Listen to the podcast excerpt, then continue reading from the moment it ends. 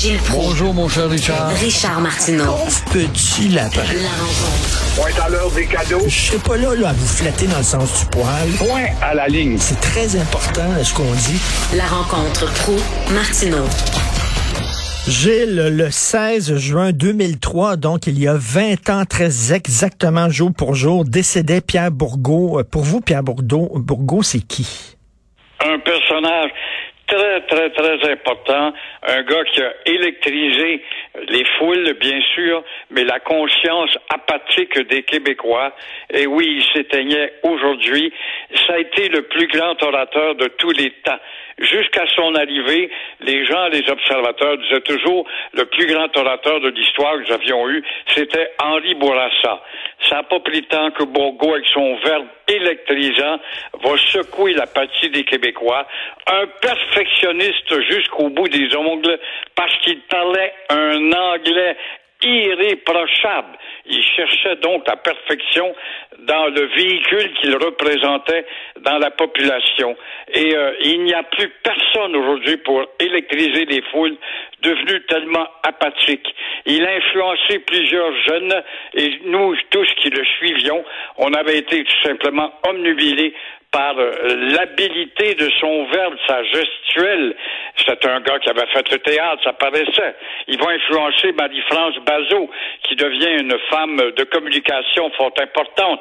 Il l'avait pris comme en affection, Ben parce oui. qu'il voyait en elle son talent. Moi, personnellement, Richard, je peux me vanter, j'ai été 13 saisons à côté de lui, notamment à Saint-Denis Ah, oui. sur Richelieu, pour souligner la fameuse page d'histoire de 1837. Et euh, devant des petites foules une année, des grandes foules l'autre année, dépendant des courants. Et un jour, il était découragé. Je me rappelle, on était une petite foule, et puis on était peut-être euh, 80, euh, 75.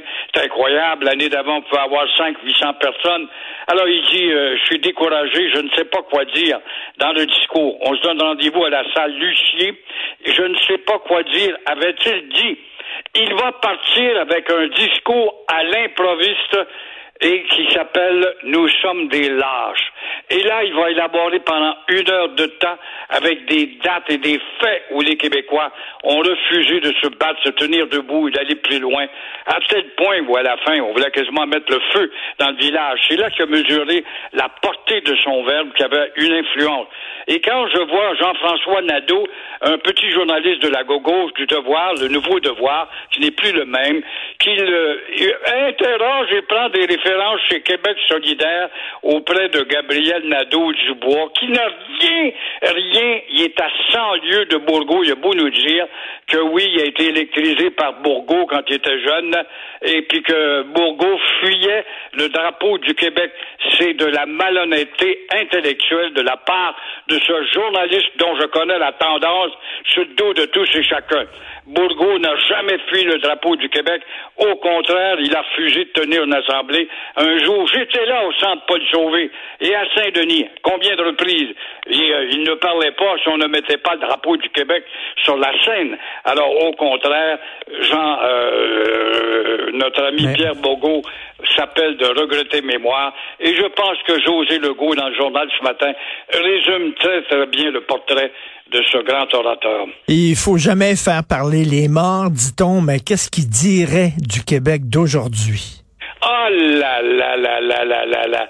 Ben, il dirait ce que tu dis, il dirait ce que tu écris, il dirait ce que nous disons tous les deux, parce qu'on est des gars euh, à l'enseigne nationaliste, un mot qu'il faut pas trop galvauder, c'est dangereux avec les joueurs de tambour, mais il le dirait justement, quel affaissement de se laisser faire de nos politiciens sans culture, qui sont pas capables d'avoir une dimension historique, se faire élire pour la prochaine élection, ou plutôt de se faire élire pour faire évoluer le Québec. Ce qui n'est plus le cas aujourd'hui. On se fait élire en vue de se faire réélire à la prochaine élection. On peut écouter d'ailleurs, Jean-François va faire jouer un extrait euh, d'un discours que Pierre Bourgault a prononcé en 1971. On écoute ça. Parfois, au détriment de l'image de liberté que je crois nous devons incarner. Or, il faut bien comprendre que la sécurité n'est pas la liberté. À l'intérieur du parti, lorsque nous nous sentons en sécurité, Lorsque nous sommes tous à peu près d'accord, bien sûr, cela va relativement bien. Mais souvent, c'est un signe qu'il n'y a pas cette liberté essentielle de discussion qui nous rend tous un peu moins sécuritaires. Gilles, il avait des rapports très conflictuels avec René Lévesque. Hein? C'était pas son meilleur drôle, hein? ami. Oui, René Lévesque aurait voulu qu'il reste à la tête du aérienne pour euh, faire évaluer par la population qui avait peur de la souveraineté association de voir en Bourgo un radical qui, somme toute, n'est pas avec René Lévesque et ça aurait donné une chance davantage à la souveraineté association. C'est une façon de voir et c'est un peu beaucoup vrai. Bourgo était un agitateur qui était utile indispensable. Et quand je le vois, je l'entendais tout à l'heure, c'est tellement beau. Le verbe, la puissance du verbe et du volume dans la voix qu'il utilise, justement pour t'adresser à une population qui t'écoute d'une oreille distraite. Et euh, encore là, ça démontre et ça, ça rabroue le- le- la réflexion de Jean-François Nadeau qui a écrit sur Bourgo, il a oublié de consulter bien du monde, à propos du drapeau et l'éloignement du drapeau. Absolument pas. René Lévesque lui reprochait justement de se draper trop souvent dans le drapeau. Fait que qu'on vienne pas nous faire à croire que euh, Bourgo s'éloignait du drapeau puis était un nationaliste qui ressemblait plutôt à à, à notre ami de Québec solidaire, c'est de la manipulation journalistique. Et euh, en terminant, le Canada fuit ses responsabilités euh, en, en aidant Haïti, mais à distance. Oui, et puis il y a des gens qui commencent à dire, ça s'appelle évidemment euh, prendre de la distance de la part. Est-ce que le Canada a peur des Hells Angels qui gouvernent, enfin les Hells Angels entre guillemets, je caricature, mais une bande de voyous quand même. Et ça fait 150 ans qu'Haïti est toujours à la case zéro et parvient pas à se relever parce qu'il n'y a pas une autorité digne de ce nom, avec une démocratie autoritaire. Je dis bien une démocratie, mais autoritaire. Pas une démocratie qui se laisse barouetter comme une, une médiocratie. euh, médiocratie. Alors là, 20 millions qu'on va envoyer à distance. On est à la frontière. C'est vrai que la République, c'est à la frontière. Mais imaginez-vous, on va dicter des conseils pour la police de Port-au-Prince où le Canada devrait être présent. Mais pourquoi le Canada prend-il des distances?